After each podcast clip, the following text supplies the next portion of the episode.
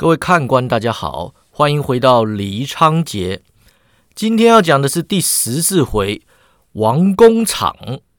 话说宁远大捷后，辽东经略高帝连忙递呈捷报，满朝欢腾。皇上见报，龙颜大悦，当即论功行赏。袁崇焕升任辽东巡抚。由于锦衣卫南北政府没有出缺啊，且百草之专司军情，不管诏谕，在信王的建议之下呢，百草之直升指挥千事。袁崇焕得势之后，再度建设关宁锦防线，将山海关、宁远、锦州连成一线，巩固辽西走廊。百草之内伤严重啊，足足养了两个月，才终于复原。郑恒洲想起他这掌是为自己而哀啊，心里很沉他的情。百草之受伤期间，锦衣卫事务由郑恒洲代理掌管，将一切打理得井井有条。袁崇焕想要上报朝廷啊，升郑恒州为千户。百草之不好跟他说，郑恒州那百户都是冒充的，便说要再考虑考虑。此后数月之间，努尔哈赤不再兴兵来犯，锦衣卫持续探听军情。据闻努尔哈赤在宁远吃了前所未有的败仗，心情郁闷啊，又没有对付红衣大炮的对策，于是发兵蒙古，去找好欺负的对手出气啊。关外宁静无事，驻军持续建设，众锦衣卫高手也乐得清闲。转眼到了四月底，这天，郑恒洲与毛笃信没有当差，于教场上切磋剑法。两人少年时在点苍山经常拆解苍松剑法，如今年纪大了，功夫高了，拆解起来可比从前精彩多了。就看两人越打越来劲儿啊！每一招都施展得淋漓尽致，只看着一旁操练的官兵眼花缭乱。打到后来，两人都自觉一辈子没有使过如此高明的剑法呀。郑恒洲练得兴起，叫道：“苍松十三节。”毛笃信答应一声啊，两人同时施展绝招。点苍派规矩啊，苍松十三节向来都是自行习练，不得与同门拆解啊。原因是这路剑法威力奇大，而且一剑一剑都是由匪夷所思的方位砍落啊，一定要运起内力方能施展。拆解时稍有不慎，内力不及收放啊，很可能会伤害同门。如今郑毛二人内力皆有火候，不至于犯下这等错误啊！郑恒抽要拆这路剑招，也是有心试试师弟的功力。就看到两人剑气纵横呐，扫得四周飞沙走石，一下一下长剑交集的声响，简直比火枪还要响亮啊！附近操练的官兵纷纷落荒而逃。堪堪拆完一十三招，两人各自向后飘开，轻轻落地，跟着同声大笑。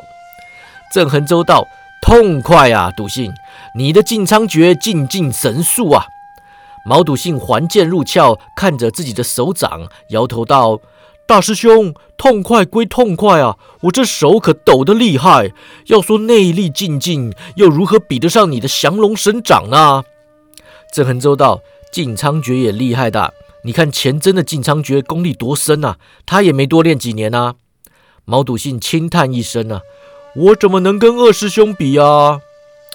讲起柳钱真啊，两人自然想起武昌大会当晚之事，心情随之荡到谷底呀。这一年多来，师兄弟二人从不多谈柳钱真与柳成风啊。他们整天忙着锦衣卫的勤务，部分也是为了不要多想伤感之事。如今关外战事和缓，没有那么多事情可忙啊。郑恒洲一不小心，便又勾起这段伤心往事。毛笃信到旁边大茶桶里倒了两大碗茶来，两人走到墙边阴凉处，席地而坐。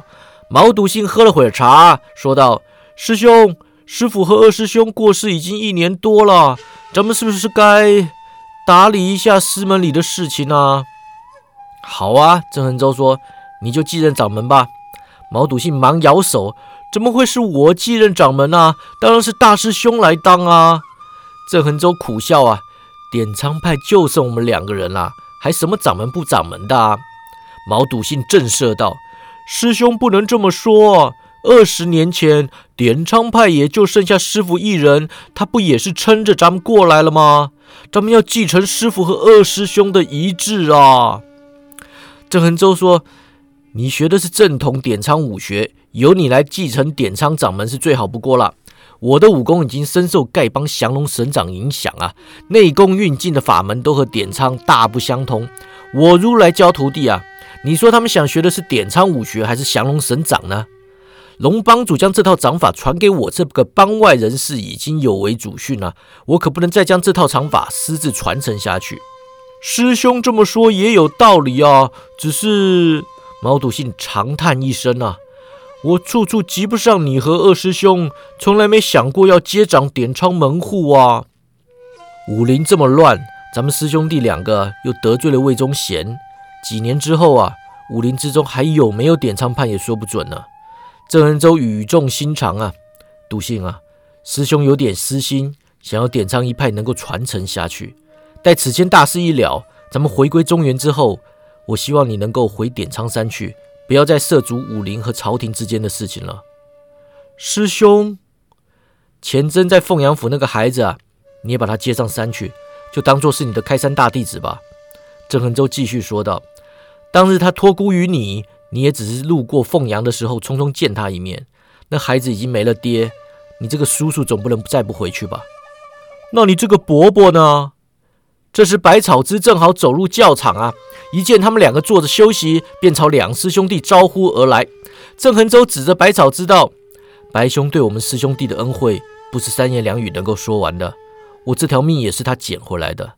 当日在鹰燕楼醒来，我一心一意只想着要报仇，什么都顾不了。”甚至想过自宫去练那培元神功啊！若不是他带咱们出关，给咱们目标，咱们还不知道消沉多久才能够走出丧尸阴霾啊！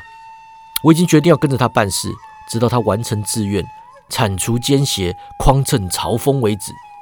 毛笃信还想再说什么，不过百草枝已经来到跟前，他摇了摇头，说道：“想不到师兄三言两语就把我后半辈子都安排好了。”百草枝笑容满面啊，一屁股坐到地上，说道：“适才探子来报，说点昌二侠在教场练剑，很有看头，来晚可就瞧不见了。想不到我匆匆赶来，还是迟了一步。”毛笃信道：“白兄有信，兄弟陪你过两招。不忙，先来说点闲话。”百草知道，近来关外无事，我便留心了一下关内的状况。这一年间，丐帮弟子人数大增。范帮主似乎也为了武林大会的事情恼了魏忠贤，处处派帮众跟东厂作对。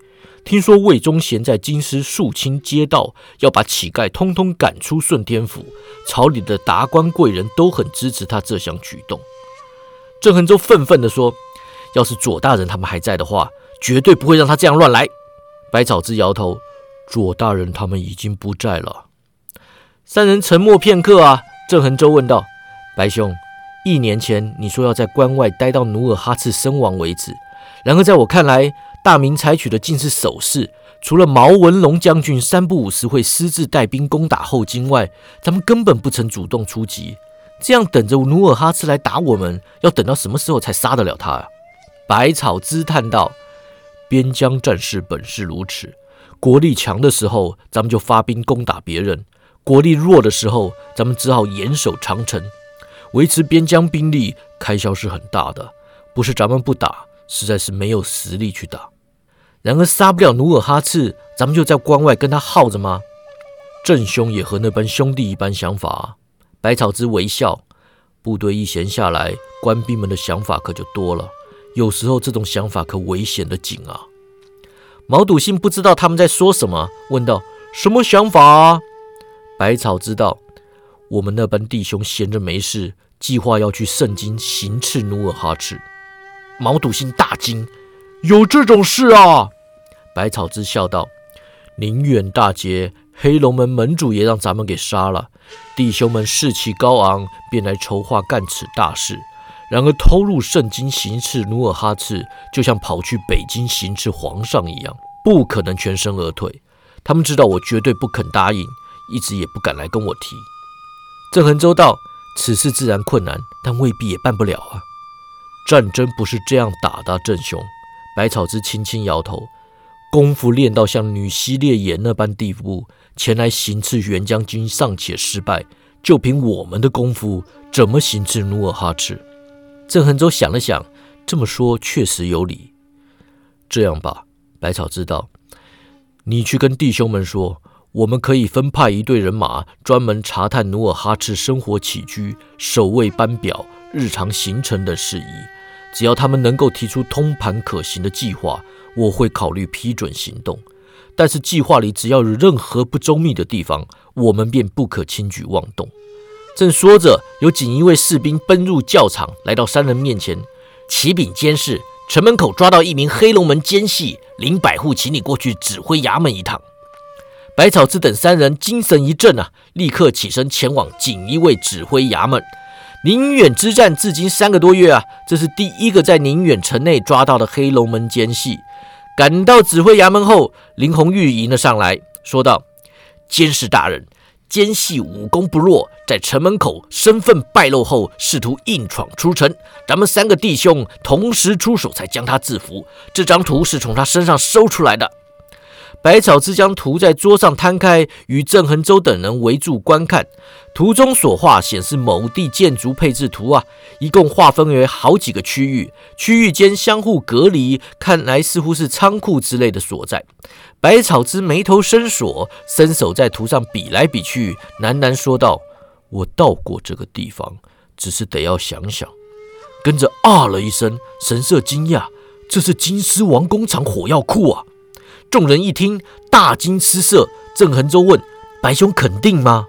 百草之指着图中左侧一大块空白处，说道：“这里是面朝西便门的广场，当日我们就是在此提领红衣大炮的。”他又向北面一块类似门户的地方指去，说道：“神机营每五日来此提取火药，我曾陪孟提督来过几次。这里，他指向地图中央，这里是王工厂研制枪械的地方。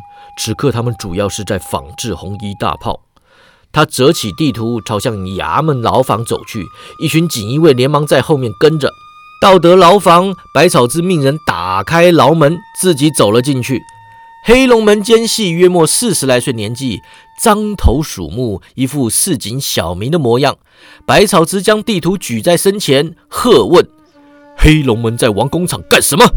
奸细一听“王工厂”三个字，脸色大变，不过依然嘴硬，说道：“什么王工厂？听都没听过。”百草之问：“你们是想窃取机械设计图吗？还是要偷窃军火？”奸细把头一偏，不去看他。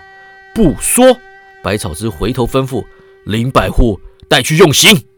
林红玉答应一声啊，当即指挥狱卒将奸细拉去刑房。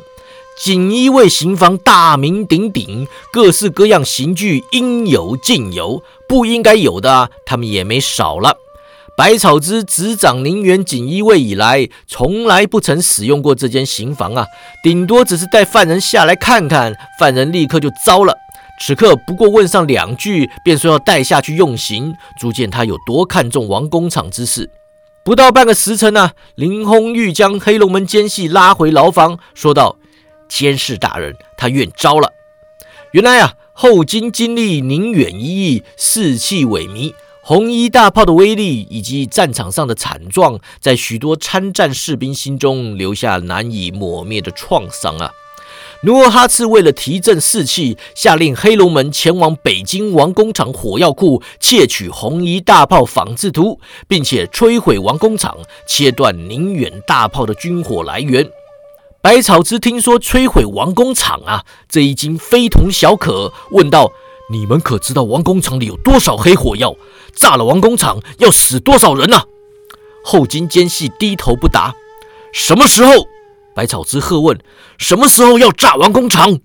奸细道：“上面吩咐，不管有没有偷到红衣大炮仿制图，都要在端午前后炸场。”百草之道：“王工厂规划严谨，库房之间都留有安全距离。你们要炸场，不是点把火就炸得了的。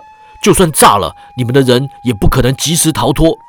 宁远之战攻城失败，关键就在于本门没能摧毁我红衣大炮。”奸细道：“为此，本门深感愧对大金，已经挑选出一批死士，自愿辞行炸场任务。”百草之问：“我要知道死士是谁？”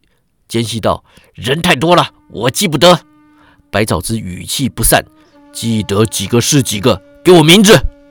奸细道：“我只知道两个人，温敦良和都烈章啊。”百草之当下吩咐李红玉飞鸽传书，通知京城锦衣卫加派人手搜捕王工厂内的黑龙门奸细，跟着召集心腹弟兄，问道：“温公良和都烈章，有谁见过这两个人的？”当即有六名锦衣卫高手举手啊，有的见过温敦良，有的见过都烈章。百草知道，王工厂若是爆炸，北京城里死的人可多了。整个锦衣卫里，只有我们宁远卫的弟兄熟悉黑龙门，可以及时认出黑龙门奸细的长相。各位即刻备马，随我赶赴京师。黑龙门预计于端午前后炸毁王工厂，咱们时间不多了。锦衣卫高手同声答应啊，各自回营房收拾装备。不到半个时辰，便已集结完毕。百草之禀明袁崇焕，火速批示行军公文，随即带着四十名锦衣卫弟兄，浩浩荡荡出了宁远，朝山海关直奔而去。这一路披星戴月，马不停蹄，只赶了一天一夜，才扎营休息。入山海关后，众锦衣卫换了一匹快马，随即继续上路。如此拼命赶路啊，终于在五月初六端午次日一大早，看见北京城墙。百草之骑到郑恒洲身旁，唤道：“郑兄。”郑恒洲道：“白兄，怎么了吗？”百草之道：“我感到此事不大对劲。”怎么说啊？百草之摇头，说？不上来，只是预感。当日事态紧急，我没有多想就带队离城。这几日赶路，我一直在想。那名奸细身上带张王工厂地图，在宁远做什么？难道黑龙门派他送地图去北京吗？郑恒州道：“或许他们要安排火药配置。你自己也说了，王工厂不是随便炸就能炸得了的。或许，百草知道，或许是我太多心了。我只是在想，你要不要叫笃信别跟我们一起去了？”郑恒洲转头看他，一时没有言语。百草知道。点昌派就只剩下你们师兄弟二人。我知道你希望笃信能够接掌门户，两位都想为天下苍生尽一份心力，但或许你们不应该两个人都跟着我办事，不如趁这个机会让笃信南去吧。郑恒都点点头啊，我也是这个意思，就怕他不肯。这时众人来到城门口，林红玉一马当先处理通关事宜。众人入城后，百草之对手下道。即刻赶往王工厂，抓出所有黑龙门奸细。众锦衣卫在北京大街上快马而行，路旁行人纷纷走避。百草之唤来点昌二侠，取下自己的腰牌，丢给郑恒洲，说道：“王工厂那边由我带队，信王府也在城西，我怕有个万一，信王遭受波及，请两位带着我的腰牌求见信王，火速带他离城。”郑恒洲不想毛笃信多问什么呀，拍拍他的肩膀。策马变形，突然间感到地上一轻啊，连人带马腾空而起，霎时间天摇地动，一股猛烈的气流迎面扑来，三人纷纷自马上摔落。这时便听见一声轰然巨响，直震得耳朵都要炸出血来呀！郑恒洲试图起身，但是地面巨震，尚未爬起，便又摔倒在地。四面八方传来各式冲击声响啊，惊慌惨叫声连接不断。郑恒洲抬头一看，只见天色昏暗，云气诡异，两旁的房屋砖瓦飞溅，墙壁崩塌，远方甚至有人给卷上天去，随即落下，摔成肉酱啊！